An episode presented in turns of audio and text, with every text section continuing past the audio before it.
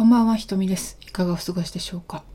最近私はお伝えしているように、まあ、お仕事をお休みしているのもありまして、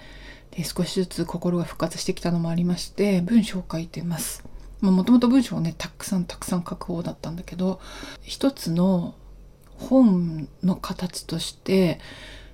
まとまった文章を書きたいなって思って、なんか心身の準備ができてきたような気がしていてでそれにあの向かっているところです。何書いてるかっていうとそうですね。まあちょっと子供時代のことも書いてるんですけど例えばアラスカに行ったこととかですね。アメリカに暮らした話とか。基本的には高校生の時からどういうことに関心があって実は潜在的に南アフリカに関心があってでやがて大学に入ってで大学でアフリカ研究のゼミに入ってやがてベッシーヘッドに出会ってその後ボツワナ行ったり南アフリカ行ったりでその後大学卒業して大学院に行ってうんぬんそれから今までのことについてまあ基本的には海外のことそれからベッシーヘッドと私みたいなテーマでやっぱり書き進めようと思ったんですよ。で書いてるうちにやっぱり気づきがすごくすごくあってこれすごいメンタル的な効果が大きいなって思うんですよね。なんかむちゃくちゃ意味があることだなって思うんですよ。振り返りっていうんですかね。振り返ることによって今の自分のことがわかるみたいな感覚。あとは、うん、あ自分ってこんなこと考えてたんだとかこの時のこういうことがあったからここにつながってたんだっていうのがなんか今改めてわかるとかね。書き出してわかるみたいなこととか。あとはそうですね。あのー昔のことを振り返ると逆にこう闇みたいなものも出てきます。まあねあの黒歴史黒黒歴史ってあの俗に言う黒歴史俗に言う黒歴史っていうんですか、まあ、そういうのはあの一人一人の中にもきっとあると思うんですけども。でそういうものがブワーって出てきてうわーってあこれは向き合いたくないうわ苦しいってなるんですね。でもそれも自分の中にそういう闇がありましたっていうことをなんか改めて認めてあげる気づいてあげるっていうだけでも意味があると思うんですよ。で苦しいんだったら無理やり向き合わなくてもいいしそんな闇については書かなくたってもちろんいいんです。書きたくなければ。こうって思ったら書けばいいと思うし、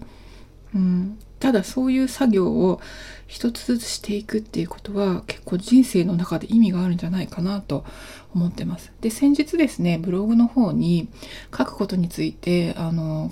心に留めておきたい3つのポイントみたいなあのことを書いたんですよね。でその中の一つにあの TED Talks でアン・ラモットさんがおっしゃっていた、うん、あなたの物語はあなただけのものだから書いてくださいと。あなたが経験してきたことやってきたことというのはあなただけのものだからあの死ぬ時になってねあやっぱりあのこれを伝えておくべきだったとか思っても遅いんでうん、今の自分が伝えたいって思った自分の心の中に眠っている物語というか、うん、みたいなものを書こうと思うことによってやっぱり整理されてくるし蘇ってくるんですよね。これすごくいいセラピー的な効果があるなって私感じてますんであのもし普段から書いてらっしゃるっていう方はねもうどんどんどんどんぜひやっていただきたいし私も本当に読みたいって思いますいろんな人の話聞きたいですであまり書くことに慣れてないっていう方も今はブログでもいいしノートでもいいしうんいろんな発信ツールもあるしちょっとずつ書いてみるのっていいんじゃないかなって私は思っています。で私はいろんな人の話を聞きたいなって、うん、思ってます。であのー本の出版って言ってもね別に商業出版が決まっているわけではもちろんなくて、うん、原稿できたらまあね出版社がいればあのもちろん嬉しいですけども、うん、もしそうじゃなくてもあの Kindle っていう形だと出せるし誰でも出せるんですよね本の体裁を整えた原稿さえ用意すれば。で私すでにあの3本 Kindle の本を出してるんですけどまああのここまできちんと自分のことを振り返ってまとめて書いた心の余裕を持った文章っていうのは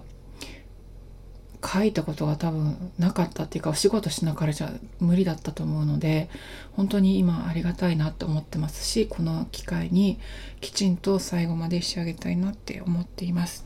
はい今日は文章を書くということについてちょっと思ったことだけ話しました。